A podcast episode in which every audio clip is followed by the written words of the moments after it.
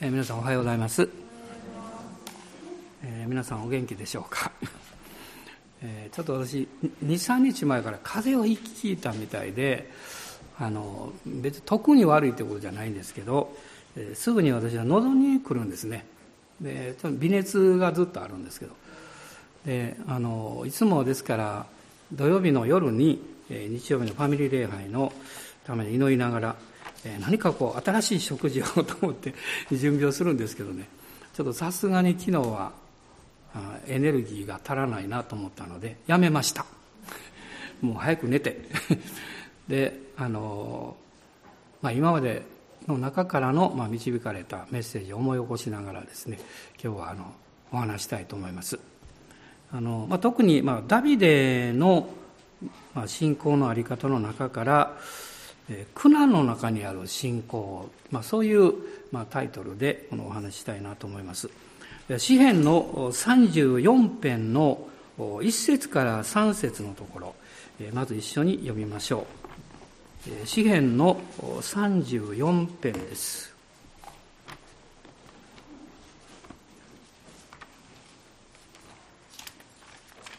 34編の1節から3節のところです。ご一緒にあの聖書をお持ちの方は開いてください。はい。私はあらゆる時に主を褒めたたえる。私の口にはいつも主への賛美がある。私の魂は主を誇る。貧しい者はそれを聞いて喜ぶ。私と共に主を褒めよう。共に皆をあがめよう。まあ、人生が大きくこの変えられる時というのが、まあ、誰の生涯の中にもあるんですけれども、まあ、その多くはこの苦しみということがきっかけになっていることが多いんじゃないかなと思います。で、まあ、クリスチャンになるまではですねどうしてこの苦しみが、自分だけにあるんだろうかというふうに考えてしまいます。もちろん世の中に同じようなことがたくさんあるんですけどでもやはりそういうことを直面すると他の人のことよりもなんで自分だけがというふうにこう考えてしまうんですね。でも、誠の神様を信じるようになってですね、確かにそういう苦しみや戦いもあるんですけれども、そこに神様からの特別な計画があるんだということを理解するようになります。で理解するというのはちょうどですね、あの線路のポイントの切り替えのようなものだと思うんですね。まあ、先週も私はあの静岡の方に行きましてそれから山梨に行ったんですけど途中で電車のこう切り替えがあってですねそれまではこう後ろ向きに進んでるんです ちょっとだけね。で止まってポイントを切り替えてまたこう今度は前向きに行くんですけれどね。私たちが苦しい時そうですよ。なんか後ろに進んでるみたいでね。でもポイントが切り替わるとまた前進する。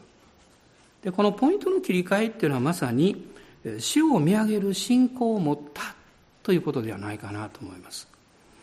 で、まあ、そういうこの戦いやいろんな問題が来ますときに、もうその背後に、え、全能の神様の働きがあるということを私たちはイエス様を通して知るようになるとですね、ますますこれはもがいてもしょうがないなと思って、もう主に委ねながら、でも神様がなさる導きは最も良いものであるということを考えたときには不思議に平安になるんですね。えー、大人の皆さんに今日も平安ですね、というふうにおっしゃってください。まあ、ダビデという人は、私はその生涯を考えたときに、ものすごく苦労した人だと思います。まあ、10代の終わり頃にですね、サムエルによって自分が願ったわけでもないのに、ね、このイスラエルの王様になるんだというこう油注ぎを受けてね、その結果、もう試練から試練、長い間、その現役のサウルという王様に追いかけ回される命を狙われてね。彼の普通だったら、みんなでワイワイガイが若い人たちが集まって楽しい時を過ごしたり、あるいは将来のことを考えたりできる、その時期ダビデはずっと荒野とかホラー穴とかですね、そういうところを逃げ回っていたわけですよ。ある意味で、まあ、あの、戦争中にその青春時代を奪われた人のようにね、本当に自分の人生の一番こう、えー、麗しい時というか、それをある意味で失った人。でもダビデは失ったと思っていませんでした。そうじゃなくって、神様に捧げたんだと。ここは大きな違いですね。なぜそのように考えることができたかっていうと、彼は、その大きな苦しみや戦いの背後に全能の見てがあって、自分の人生はこの日々にその方によって導かれているんだという信仰を持ったからだと思います。まさに彼の人生というのは生きた信仰者のもう模範ですね。もちろん彼は大きな罪も犯したし失敗もしました。でもこんな大きな罪を犯した人物がですねどうして今日も世界の多くの人々に最も愛される人物の一人に選ばれるんでしょうかそれは彼のこの生まれつきの良さとかあるいは立派な人生を送ったからじゃなくって彼のおそらくこう幼子のようにもうお母さんを慕い求める赤ちゃん子供のようにね誠の神様を愛して転んでも立ち上がって追っかけていくねそういうふうな何かこう姿に惹かれるんじゃないかなというふうにあの思うんですね。まあ、彼は一度自分の仲間からも殺されそうになりました。まあ、敵が留守の間に攻めてきて、えー、みんな家族を捕虜にしてそしてもう焼き払っていった家をですね、まあ、そういう中でダビデは聖書を見ますとこれは第一サムエルの30章に出てきますけども主によって自分自身を力づけたとこういうふうに書かれています。つまり私たちイエス様を信じる者のこの歩みにとってやはりいかに神様から直接自分の人生を力づけてもらうその秘策を学ぶかということですね。これはすごく大事なことです。私も長い間この主のご奉仕をさせていただいています。長続きするのが一番大事なんです。長続きするにはですね、秘訣がやっぱあるんですね。まあ、それぞれのこのやり方があるんでしょうけども、それはいかに深く安息するかっていうこと。いかに神様に信頼するかっていうこと。そこにまさにかかってるんです。で、そういうことがきちんとなされていないと、私たちはどこかで、まあ、バーンアウトしてね、燃え尽き症候群になってしまったり、あるいはもう行き詰まって投げやりになってしまったり、あるいは罪を犯してね、主から離れてしまったり、まあ、そういうことが起こってくる可能性があるんですね。で、この34編というのは、まあ、表題を読まなかったんですけど、この表題のところを皆さん読んでいただけますでしょうか？えー、どうぞ。ダビデによる彼がアビメレクの取えー、前で気違いを装い、彼に追われて去った時、こう書かれています。まあ、ダビデが、あの、サウローに追われていって、えー、まあ、この追われる時にですね、その、本当にサウル王が自分を殺そうとしているのかどうかを、サウルの息子のヨナタンに調べてもらうんですね。ヨナタンという人は立派だと思いますよ。その、普通だったらですね、自分のお父さんの後を継いで王様になる立場にあるんですけれども、彼はダビデが王になるということを何か受け止めていたんですね。で、ダビデをもう最愛の友として、親友として愛した人です。で、このヨナタンがダビデに、まあ残念なことだけど、父はあなたを殺そうとしてるんだということを、まあ、知らせるわけです。で、まあ、ダビデは、まあ、逃げていくんですけども、そしてノブの妻子のアヒメレクというところに行きます。もう彼はお腹が空いて疲れ果てて、そこで普通の人は食べちゃいけないんですけど、祭壇に捧げられていたパンを食べて、そして彼がかつて、えー、打ち倒したゴリアテの剣がそこに置いてあったので、その剣を持って、そして、ペリシテ人というこの敵陣の中に気違いを装って逃げ込んでいくわけです。このよだれを垂らして、もう何か変な格好をしてですね、もう気違いのふりをする。それを見たこのアキシュ、このペリシテの王はですね、こんな気違いをどうして連れてきたのかということで、彼を追い出せって言ってね、まあ彼は助かるんですけれども、その後、このアドラムというホラー穴に彼は身を隠すわけです。実はこの絶望的な、もうプライドも恥も外見も何もないですね。しかも追い詰められて行くところがない。もう絶対絶命というその危機の中で彼の心の状態はどうなったんでしょうか皆さん私たちはですね、いろんな経験をしても人は外側だけでわからないと思います。私もあの結構たくさんの人に出会ってきましたから以前よりはそれが分かるようになりましたとても幸せそうなんだけどちょっとしたこうなんていうか動作の合間にですね寂しさがふっと出てくる人がいます。ものすごく物腰があのあの柔らかくて親切そうなんだけどちょっとした言葉の端々にですね怒りが出てくる。イライラしてるなって、まあ、もちろん自分もそういう時あるんでしょうけども。それはその人の心の中の状態です、まあ、私たちは毎日いろんな生活をしますからまあ、喜怒哀楽、いろんなものがあっていいわけです。失敗もいいんですよ、皆さん。失敗というのは人間ほっとさせますからね。私が例えば皆さんに成功話暮らしても皆さん嬉しくないと思います、そんな。でも、こんな失敗したんですって言ったら、っ て嬉しいでしょあ、そうですかって言ってね、もう本当にジュースとチューハイを間違って飲んだとかですね、そんなのするみんな大喜びでですね。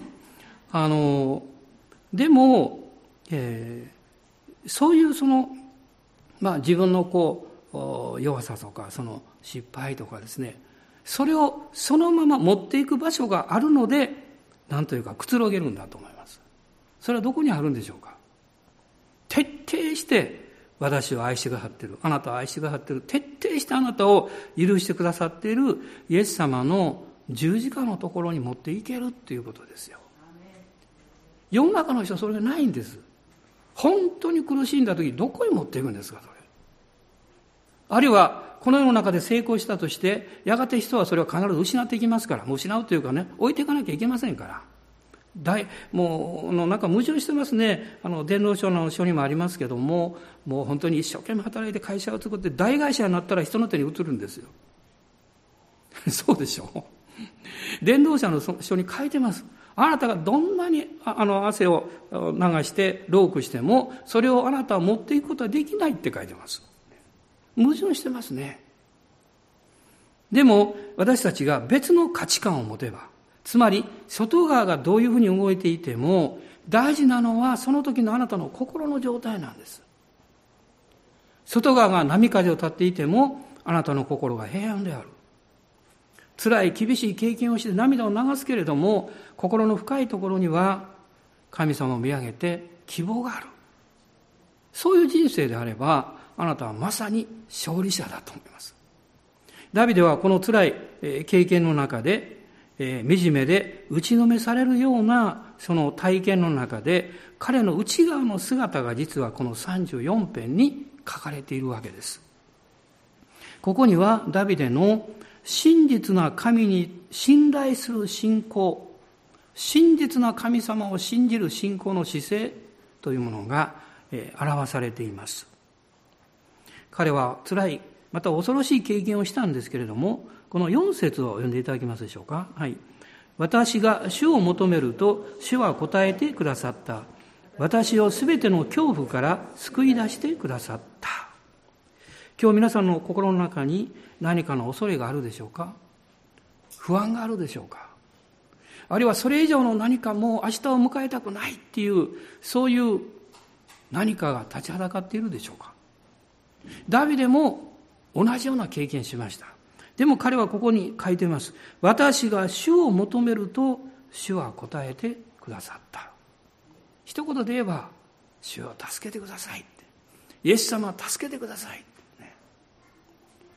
そして、私をすべての恐怖から救い出してくださった。面白いですね。すべての問題から助け出してくれたとは書いてないんですよ。問題はそのまま残ってるんです。でも、その問題から、なんていうか問題に対して恐怖心を持ってしまった。恐れを持ってしまった。そこから救い出してくださったと書かれています。同じ問題でも、あなたが平安を持ってそれに臨むのと、恐れを持って直面するのとでは全然違います。あなたの外側がどういう状況であっても、神様はあなたの魂に、あなたの心の内に、あなたの人生の内面に勝利をくださるんです。イエス・キリストによってそれを与えてくださいます。ダビデはそれをどういうふうな信仰によって得ていたんでしょうあるいはダビデはどういう信仰を持っていたんでしょうかまあ、3つのことをかいつまんでお話したいと思います。まず一つのことは34編の22節です。34編の一番最後ですね、一緒に読んでいただけますでしょうか？はい。主はそのしもべの魂をあがない出される。主に身を避ける者は誰も罪に定められない。ね、アーメン。感謝します。主に身を避ける者、主に身を避けなきゃいけないんです。自分で頑張って立ってるといつも罪意識があるんです。イエス様の十字架の陰に隠れると誰も罪に定められない。なぜですか？そこには、えー、例えば罪意識、この財政感というのはですね、自分の失敗をずっと持っているということです。ね、あるいは自分の弱さにとらわれていることです。そうそう責められます。でもそれを手放したらどうなるんですか？責められる材料がなくなってしまいます。つまりそれが告白なんです。で、他の人にめったやたらに私こんな悪いことしましたね。そんな言わん方がいいですよ。ね、それ愚かなことです。でも、イエス様の前にはそれいくら言ってもいいんですよ。イエス様私昨日ね、こんな失敗しましたとかね。私は本当に小さい頃からこんな心の痛みがあるんですって。私たちのあの人生は長ければ長いほど深い罪意識があると思います。人生が長いほどそのどっかの心の小部屋の中にそのまま残っている自分を責めたり、あるいは辛い経験をしたり、恥ずかしかったり、そういうものが残っています。何もない人がないですよ。ね、でも、それがですね、無意識のうちに敵の攻撃にあってそれを用いられて、いつの間にか自分の自信を失ってしまう。また失敗するんじゃないか。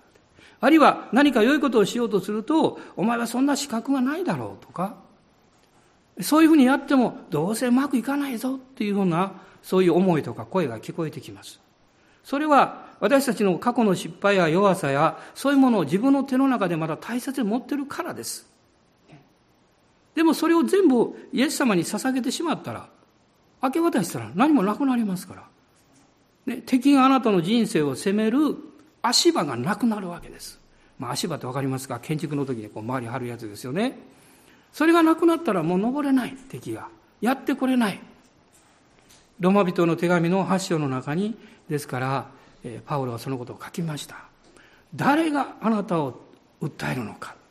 誰があなたを罪に定めるのか。こう言ってます。私たちがキリストイエスの中にしっかり留まっておれば、イエス様というお方の影に隠れるならば大丈夫だ。以前私の外国の知り合いの人が面白い話をしてました。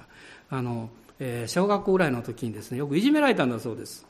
いじめ子ってですね、いじめ子ってのは弱い人を探すのも上手なんですね。うまく見つけてこういじめるわけですよ。ところがある日彼はですね、その学校の一番腕っぷしの強い、喧嘩の強い、あの、学生と友達になったんです。で、彼はですね、その翌日から学校の行くと、その、入り、あの、学校の門のところでそのいじめ行為を待ってるんだけども、その、あの、一番強い、なんていうか、学校で一番強いね、その学生の影に隠れて 後ろからあの背中の回ってですね、歩いていったそうです。そうしたら、誰も何もできない。手を出せない。ね。あなたは弱くても大丈夫です。あなたを守ってくださっている方が強いからです。第一ヨハネの中にこう書かれています。あなた方のうちにおられる方は、この世のものよりも強いからであると書いています。ヨハネはそれを世にあって多くの観難がある。しかし、ね、しかし、なんて書いてますか？しかし、もう私たちは恐れる必要ないんですよって。この方はすでに世に勝ったからです。世に買ってくださった方、その方が私たちと共におられるわけです。ダビデはイエス様が来られる、えー、千年も前の人物でした。しかし彼は神の御霊によって刑事が与えられて、救い主による罪の許しのあがないということに目が開かれました。ですからこの22節に、しもべの魂をあがない出されるという言葉が出てきます。十字架がまだなかったのに、どうしてそれが分かったんでしょう？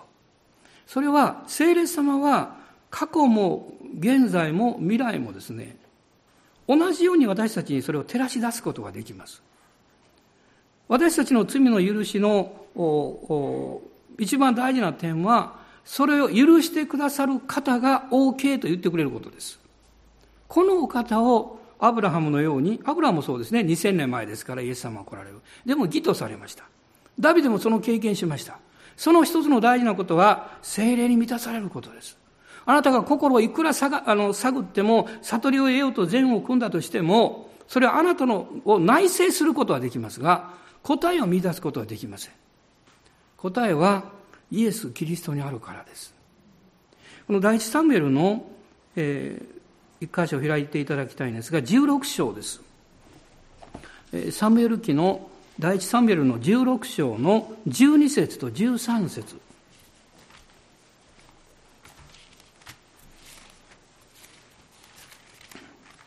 16章12節と13節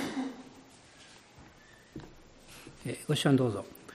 エッサイは使徒をやって彼を連れてこさせた。その子は血色の良い顔で、目が美しく、姿も立派だった。主は仰せられた。さあ、この者に油を注げ。この者がそれだ。サムエルは油の角を取り、兄弟たちの真ん中で彼に油を注いだ。主の霊がその日以来、ダビデの上に激しく下った。サムエルは立ち上がってラマへ帰った。サムエルが油を注いだ時に、主の霊が下った。しかもその日、えー、その日以来と書いてます。主の霊がその日以来、ダビデの上に激しく下った。その日以来っていうのは一回という意味じゃないですね。あとも継続してっていう意味です。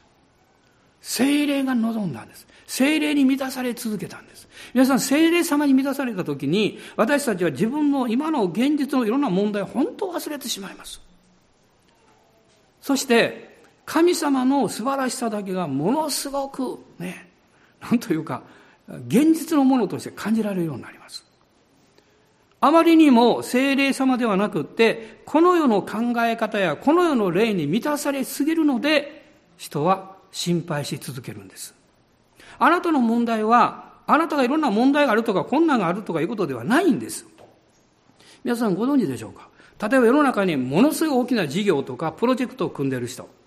この人たちは、まあ私なんかと比べると何倍も何十倍も大きい荷物を背負ってます。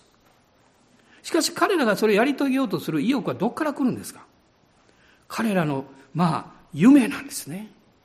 彼らの、まあ、野心なんですよ。それが支えているんです。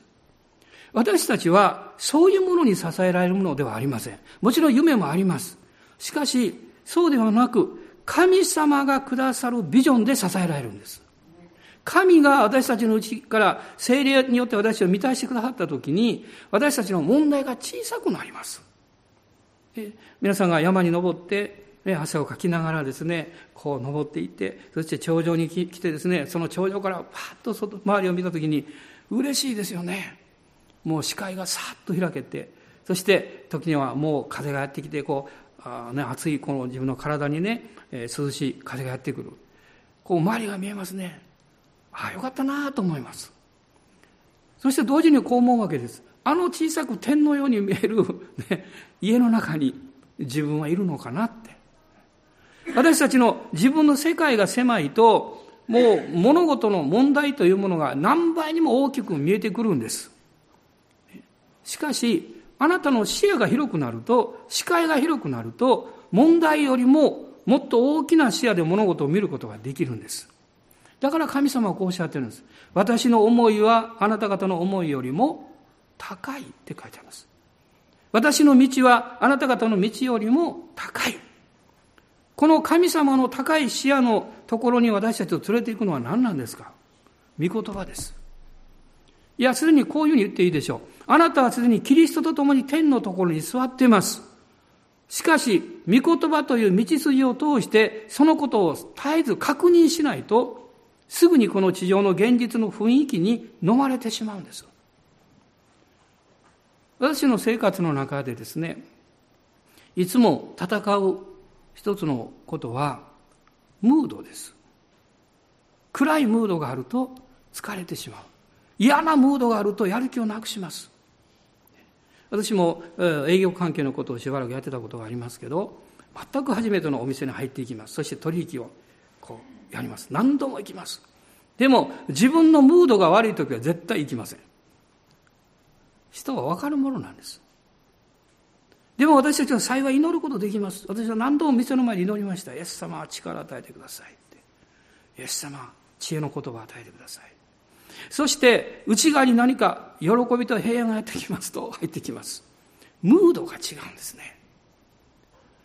実はこれは単なる感情ではなくって、霊的なものが関係します。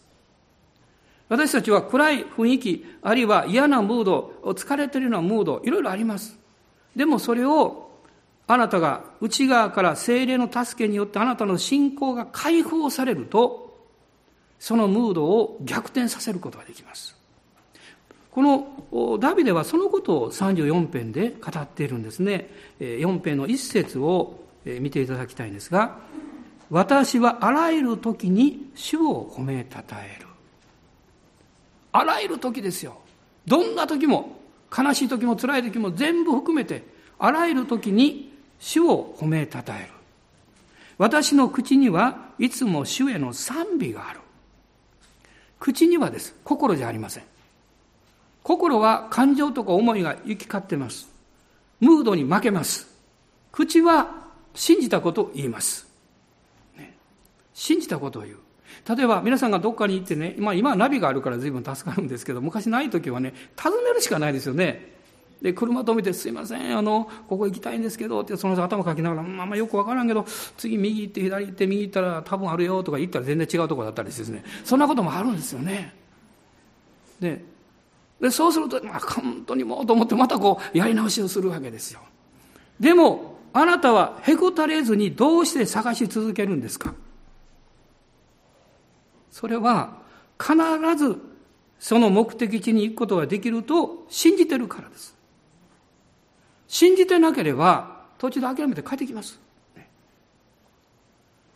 もし私たちが普通の生活の中においてもそうであったとすれば、神様を信頼して歩いていく人生の中には、その反対のことが絶えず起こってきたとしても、そのムードに負ける必要はないです。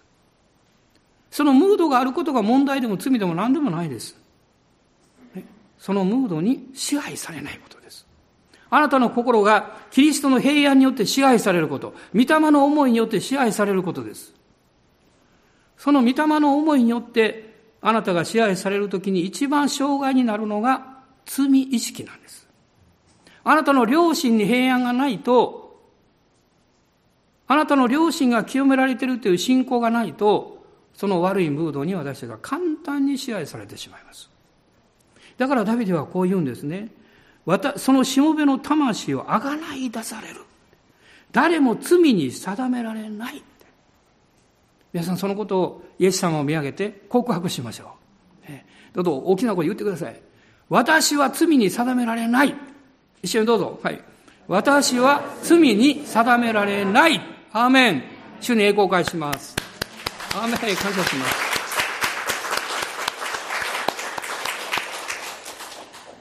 おそらくこういうふうに告白して手を叩いてる時でも、ある人の心の中では、そうかな、そうかな、そんなうまくいってるかなって、いう思いがあるでしょ？あっていいんですよ、別に。それが不信仰ではないんです。それがあなたの人間性なんです。それを不信仰だと考えてしまうともう騙されるんです、敵に。ね、不信仰だと考えたら、もうやっぱり信仰がないからやっぱりダメなんだって思ってしまう。そうでしょ？でもそういう思いが来た時にこそ、あ、この思いこそ私の生まれつきの人間性で自我で私の古き人なんだ。ね、それとは違う私が許されたと告白してるんだということを認めるんですよ。これが信仰なんですよ。この信仰の原理が私たちが分かれば、私たちはどんなに倒れそうな時でもあ、倒れたらいいのかってわかるんです。辛い時は、辛いって言ったらいいんです。あるいは、悲しい時は、悲しいんだけどって言ったらいいんです。でも、私のうちにおられる方は、その私の辛さや弱さや失敗や敗北感や恥やそういうものを全部経験して、私のことを理解して、そのまま許してくださってる。そのまま愛してくださってる。こんな虫のいい話は世界中どこでもない。でも、ただ一つのところにある。イエス様の十字架ですよ。イエス様が十字架につけられて、あの6時間の間に一言でも他の人を呪いましたか？悪く言いましたか？いいえ。父よ、彼らをお許しくださいと祈られました。十字架のね、もう本当にもう裸にされて、そしてもう傷だらけで、茨の冠をつけられて、これはユダヤ人の王だとかいう馬鹿にされたようなね、そういう意味でつけられた。ね、頭の上にですよ。そして両手両足を釘で打ち抜かれて。それでもイエス様は一言も嘆いたり、他の人を裁いたり、おお、父を彼らに復讐してくださいとかね、私だって言うと思いますね。そんなことおっしゃらなかったんですよ。それは、全部私たちの身代わりにその苦しいものを一手に引き受けてくださった。ダビデはそれを精霊によって掲示されて理解したんですね。ダビデが言った言葉が、この新約聖書にも引用されていますけれども、ローマ人への手紙の4章を開いてください。ローマ人の手紙の4章の7節と8節です。7節と8節ご一緒にどうぞ。不法を許され、罪を負われた人たちは幸いである。主が罪を認めない人は幸いである。私、この御言葉何度か読んでいてね、あの、あ読み違いしていたなって気がついたところがあるんですね。その不法を許され、罪を負われた人たちでしょ？幸いだ。その次です。主が罪を認めない人。何か自分の中で主に罪を認められない人みたいな印象を持ってました。そうするとどこかで、いや、今日はイエス様あなたを信じてますから大丈夫。認められません。ね、今日は不信仰だからちょっとだけ認められてますかね みたいな感じでね。でも、ここには、主が罪を認めない人ですよ。あなたがどうであるかは関係ないんですよ。神様がイエス様の十字架のゆえに、ね、あなたの罪を認めない。もうそれは過ぎ去った。それは清められた。それはもう解決している。解決済みなんですよ。時々お店に行ったら売約済みとかありますよね。ああ、欲しかったのになとか思いますがね。それが札がついてると絶対ダメです。敵がやってきてあなたの人生を責めようとしても、そこには罪許された人って書かれてるんです。この最初には、不利な証書を塗り消し、十字架につけてしまわれたって書いてますよ。私たちの頭の上に罪なしと書いてあるんです。どうしてですかって私を問いかけます。精霊がおっしゃいます。神の御子の十字架のゆえです。そこを見上げるしかないんです。ダビデはその信仰を持っていたので、最も人生の厳しい時に、私は許されたものだから、私は堂々と神様を賛美していいんだと。自分の現実が惨めだから、問題があるから、なかなかうまくいかないから、神を賛美することは、これは不経験ではないか。そうじゃないんです。あなたにはよらないんです。あなたを救ってくださったイエス様の十字架の価値なんです。それゆえに私たちは主を褒めたたえることができます。ダビデはそういう信仰を持っていました。そしてもう一つ大きなことは、彼は自分の人生があがなわれたという信仰を持っていました。罪は許されても自分の人生はどうなんだろうって考えてしまいますね。でも、この34編の、えー、10節9節と10節読んでください。はい。主を恐れよ。その生徒たちよ。彼を恐れる者には乏しいことはないからだ。若い獅子も乏しくなって植える。しかし主を尋ね求める者は、良いものに何一つかけることはない。アーメン。良いものに何一つかけることはないと書かれています。恐怖や悩みや苦しみや、あるいは乏しさや、そういうものがイエス様によってあがなわれた。問題は、イエス様の十字架によってそれがあがなわれているのに、まだそうでないかのように勘違いをしているということです。私は記憶がありますからね。自分の失敗が過去にあって、許されたよって言われても、その記憶が残ってます。同じ記憶が残っていても、許されていないと思っている記憶なのか、許されたと信じている記憶なのか、全然違いますよ。悲しみがあっても、もうこの悲しみの涙を拭い去られたと信じている悲しみなのか、その悲しみの痛みがまだずっと尾を引いているという悲しみなのか、全然違います。天国に行って、一番最初に神様がしてくださること。そういうお話私しましたけど覚えてますか？天国に行って神様が一番最初にしてくださること。書いてます、黙示録22章に。私たちの目の涙を拭い去ってくださると書いてます。というのは私たちは自分でこう拭い去っても拭い去れないものがあるんですね。自分で忘れようとしても解決できていない涙が残っています。でも天国に行った時に最初にその目の涙を拭い去ってください。ダビデは言いました。このところでね、えー、34編さっき言いました。良いものに何一つかけることはない。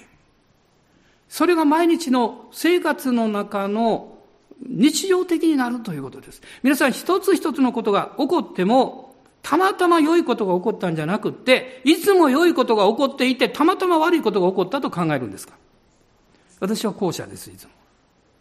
ね、あの、タルムドの面白い話をしたことあるでしょ？あの、ある、あのヤコブさんとアブラハムさんという名前の人がね、聖書の人物じゃないですよ。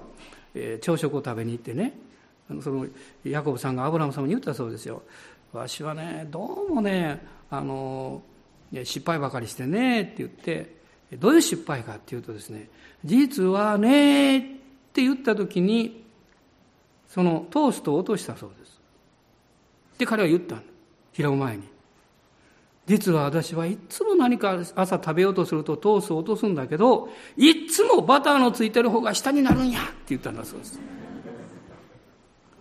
で、落としてしまったから、拾おうと思ったら、やった今日は表 バターのついてる方が表だったってね。まあ楽しい話ですけど、その人の考えはそうですよ。毎日嫌なことや失敗がずっと起こっていて、たまにいいことがあるんだけどっていうことなんです。あなたはどうですか？毎日いいことがずっと起こっていて、たまにちょっと嫌なこともあるんだけどって。どっちなんですか？後者でありたいと思う人。ね？そうでしょ？そりゃそうですよ。手挙げなかった人、本当にそうでいいんですか？もう毎日いいことが起こってる。朝から夜まで。でも私の目から見ると、良いことに見えないことも起こりうる。しかし、神様の目から見ると、神は、えー、神がなさることは全てにおいて、折にかなって美しい。え伝道の書の3章の11節です。私はこの御言葉最近ずっと起こって、まあ実は今日ここからメッセージしようかとも思ったんですけどね、あの準備できませんでしたけど、神様がなさるすべてのことは折にかなって美しい。この美しいっていうのは実は適切であるという意味です。そのピタッと合うっていうことなんです。まあ、ちょうど例えば1000ピースぐらいのパズルを持ってきてですね、不思議だと思うんですね。そのあのピースのパズルっていうのは一つ一つみんな形が違うんですね似てるのがいっぱいあるんですけど無理に入れても入らないんですね無理にそういうことをするとどっかが合わなくなってくるんですよそのその折るべきところ折るべき場所にそのピースが入るとすごく綺麗なんですよ私の人生もそうなんです。私たちは自分勝手にこれがここにあった方がいいとかですね、神様今こういうふうにしてくれた方がいいでしょうとか一生無理に入れようとしてるんですね。でも神様はいや慌てちゃダメですよって私にが教えてあげるから一歩一歩祈りながら来なさいって。でもでも神様ねそんな一歩一歩祈っとったら遅れてしまうからとかね。あ前の人のが先に行ってしまってもう良いものがなくなるからって。でもそうじゃないですよ。神様があなたを導かれる時あなたのための最高のもの最善のものがちゃんと備えられています。ここでアーメン言えます？アーメン。そうです。そういう経験を何度も何度もしてくると、私たち分かるんです。私はクリスチャンになるまでは、こういう言葉が心にいつもありました。慌てる小じはもらいが少ない。ね？でもこれは聖書にありません。ね？聖書を見て、ああの、見つけた言葉はそうじゃなくって、信じる者は慌てることがない。という言葉です。信じる者は慌てることがない。最高のこと、最善のこと、そして最高の時、それは神様ご存知ですよ。ダビデは自分の人生最悪の状態をただ主を信頼して黙していました。でも心の中で彼は賛美していたんです。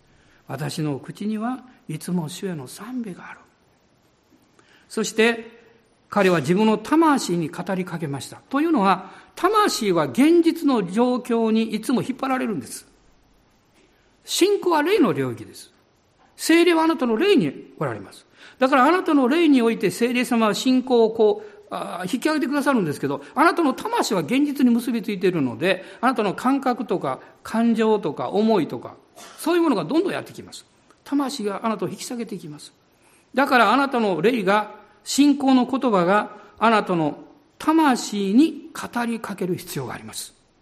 支援の中にはですから何度もね、我が魂よって命令してるんです。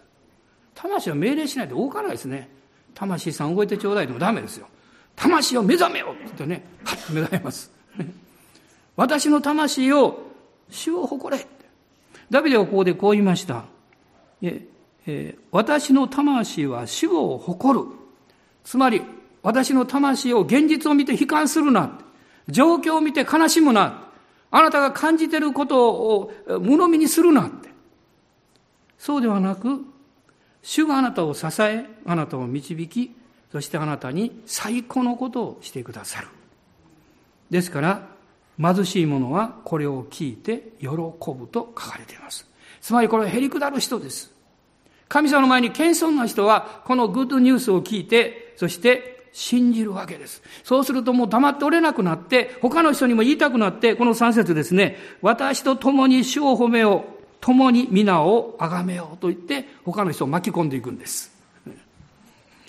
あの、えー、まあ男性よりも女性の方が、えっ、と、そういう表現が豊かだと思います。いいことがあるとね、来て来てとか言ってですね、もうすぐ誰か捕まえてですよ、聞きたくなくても無理やりこう耳元でなんか言ったりする。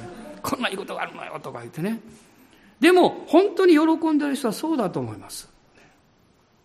あの、モンゴルで、えー、この90年代に大リバイバルが起こりましたけど、あの一挙にあの短期間でクリスチャンが増えましたですよね。で、そのリバイバルの渦中にいた先生がこの教会に来た時に面白いことを言ってました。その、今はどうか知りませんけど、モンゴルの人が朝起きて挨拶するときにですね、こういうことを聞くって言いましたよ。今日は何かいいことありますかって。チャンスですよね。あります、あります、言ってですね。実はね、あの、イエス様を信じるとこんなすごいんですよって。そういう会話がどんどん進んでいく。だからね、福音を語ることは難しくないんですよって言ってました。なるほどなと思いましたね。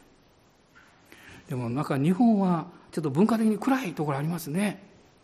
あの、まあ最近だんだん変わってきたかもしれませんけど、いろんな人と出会ってですね、あ、今日は楽しそうねとか、嬉しそうねっていうことよりも、今日どうした？んしんどそうねとかですね、なんか問題あるのとかですね、ちょっと顔色悪いよとかですね、そんなことよく言うでしょ。そういうこと言っちゃダメですよ。そんなこと言ったらますます顔色悪くなりますよ。ますます落ち込んでしまいますよ。そういうことは一切口をね、閉ざして言わないようにしましょう。ね。そう、チャックです。そう、大事です。もうそうしないとね。そして、あ、しんどそうだなと思ってもね、顔に見せない、あの、言葉に表さないでね、あ、今日もいい日よね、元気ねって、あなたと会えて嬉しいよとかね。そう言ってあげてください。こんなこと言ってると、それ言われた時はそうなのかなって裏を考える人おりますけども、あの、そういうことじゃなくてですね、あの、本当にこう日本語っていうのは、あの、日本人は特にその感情、情緒的に敏感ですからね。その否定的なことを言うとすぐそれに乗るんですよ。ちょっと寂しそうねって言うと、ああ、そうやな、寂しいな。なんか雰囲気、ムードに乗ってしまうんですね。それ特性がある。でも、この喜びと感謝を持って接する。ダビデ言いました。私の魂は死を誇るって。不信仰なこの魂を神を崇めようって言ったんですよね。そしてもう一つは、神様の義を信じる信仰を持っています。この15節から21節の中に3回正しいものという言葉が出てくるんですけど、これは救い主によって罪許され義とされた人の告白です。つまり神によって罪許され義とされるときに何が変わっていくんでしょうか？神様とその私との立場が変わります。関係が変わります。ということはですね、神様の真実さがより見えてくるんです。見えてくるんです。もう私はもう富田橋に来てね、もう32年になるんですね。もう早いなと思うんですけど、32年間であなたの歩みの中であなたがイエス様を信じてきてどうだったって言われたら、もし一言で言えって言われたら、多分こう言うでしょうね。私の信じてきた方は真実な方でした。決して裏切らなかった。決して捨てることはなかった。私の方がもう手が離れそうになっても、イエス様が私の手首を掴んでくれていた。私の方が落ち込んでもう退散しようかなと思っても、聖霊様がいつも神の愛を注いで勇気をくださった。だから今、その経験があるんで、私は勇気を皆さんと分かち合えたと思ってるんです。多くの人が、本当に多くの人ですよ。いろんなとこ行きますと声をかけてくださいます。先生、インターネットでメッセージ聞いてますよって。そしてそのほとんどの方が同じことをおっしゃいます。あのメッセージを聞いて元気になりましたって。元気になりました。私はすごく嬉しいです。というのは自分がそういう経験をしてるからです。今このプレッシャーの多い時代ですね、何か失望することが簡単な時代。私たちに必要なのは生きる勇気です。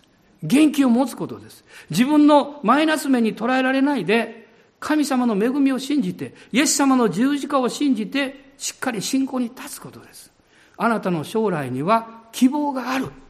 エレミア書にそう書かれています。どうぞお立ち上がりください。アーメン。感謝します。主の皆を褒めたたえましょう。アーメン。今日も厳しい中、本当に主を見上げて、この礼拝にお見えくださった方いらっしゃると思いますし、あるいは体のあちこちに痛みがある。でも私は礼拝守りたいと思って来てくださった方もいらっしゃると思います。主はご存知です。主があなたを癒してくださいますように。主があなたに勇気を与えてくださいますように。主があなたに慰めと力を与えてくださいますように。私の言葉は不十分です。でも、主はあなたの心の深いところに届いてくださっています。あなたの心の声を聞いていらっしゃいます。ですから今私たちは、イエス様というだけでもう説明しなくっても、私の心の内側の祈りが全部神の前に聞かれていることを信じます。アーメン、ハレルヤ。今しばらくイエス様と祈りましょう。そしてハレルヤと主を賛美しましょう。アーメン。アーメン、ハレルヤ、ハレルヤ。おー、ハレルヤ。アーメン、アーメン、ハレルヤ。私の経験の中から皆さんに申し上げたいことは、ハレルヤっていうよりも、ハレルヤってメロでつける方がいいんです。その方がね、あの、臨在感を感じますよ。で、癒しが起こりやすいです。あのクリームだってポッポッとつけないでしょ。パッと伸ばすでしょ。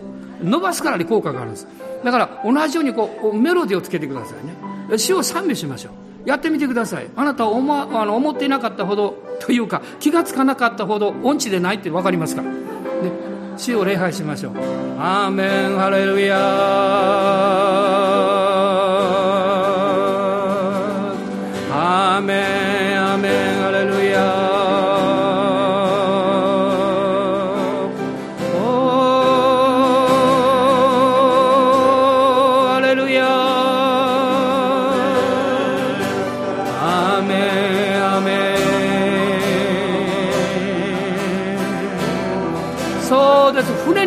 な感じで大波の中をこうゆったり揺れてる船のようにですね「ハレルヤ」と賛美しましょう。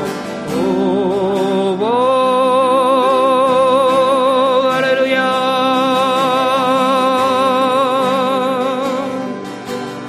今このメッセージをインターネットで聞かれてる方も同じように賛美してください。ハレルヤ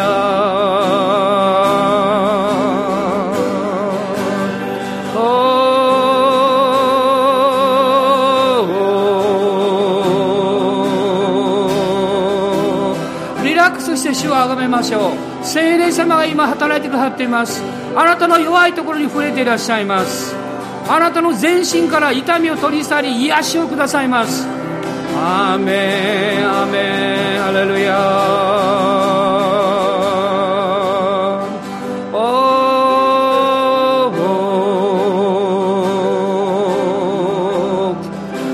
今日不可能を可能にする信仰ある兄弟姉妹に与えてください。難しいと言われています。しかしあなたにできないことはありません。その信仰の霊が今望んでくださって心の深いところに霊の深みに触れてください。アーメン。ハレルヤ。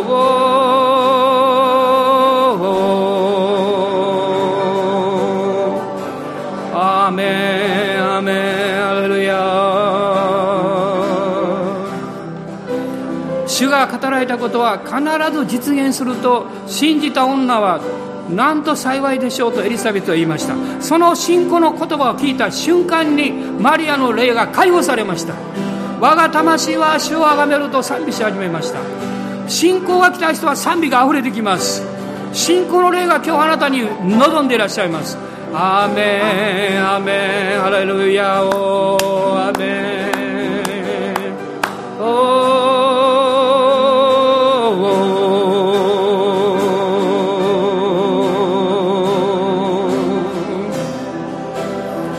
最近もあ手に金粉が現れましたっていう方の証を聞きましたけどおそらく信仰の霊が解放された時にそれが起こったんだと思います。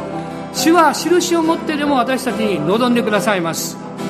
この弱い私たちを励ましてくださいます。アーメン。ハレルヤ。主は良い方でいらっしゃいますから。アーメン。アーメン。ハレルヤ。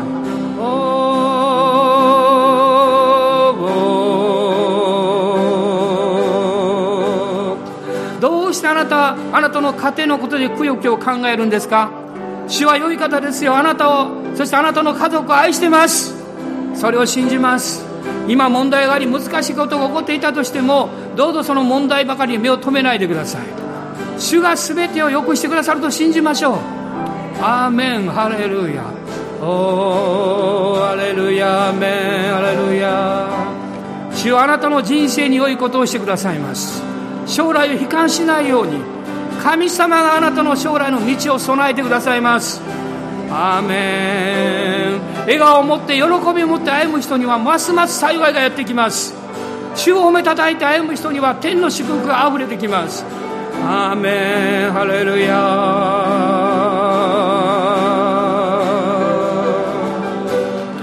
オレビリビリビハンバラララスカラララシャンバラララスノーヤオレビリビリビハンバララスカラララシャンバラララスロヤおお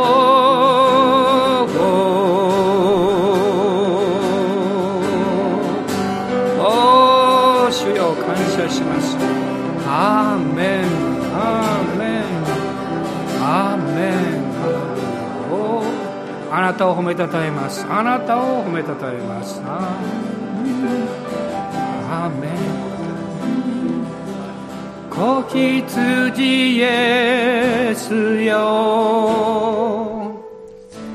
愛する君よ見前に賛美を捧げます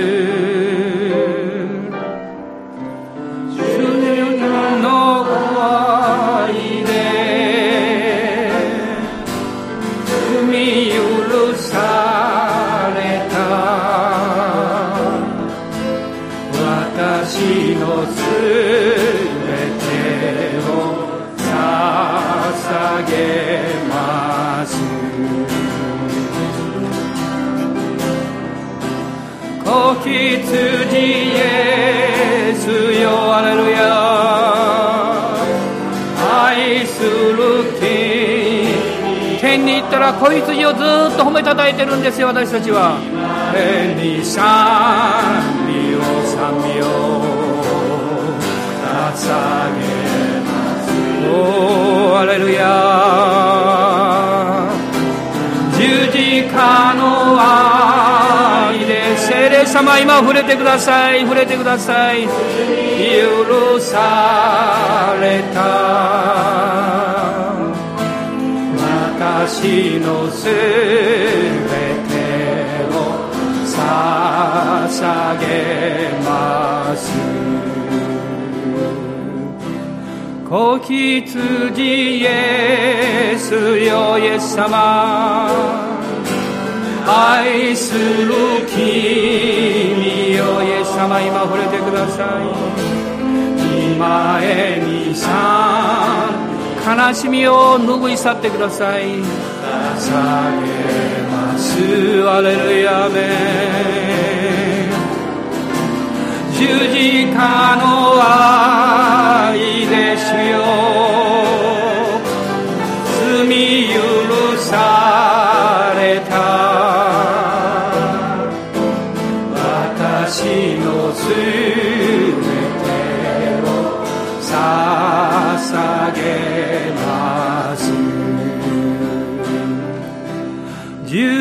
かの愛で罪許されたイエス様。私のすべてを捧げ。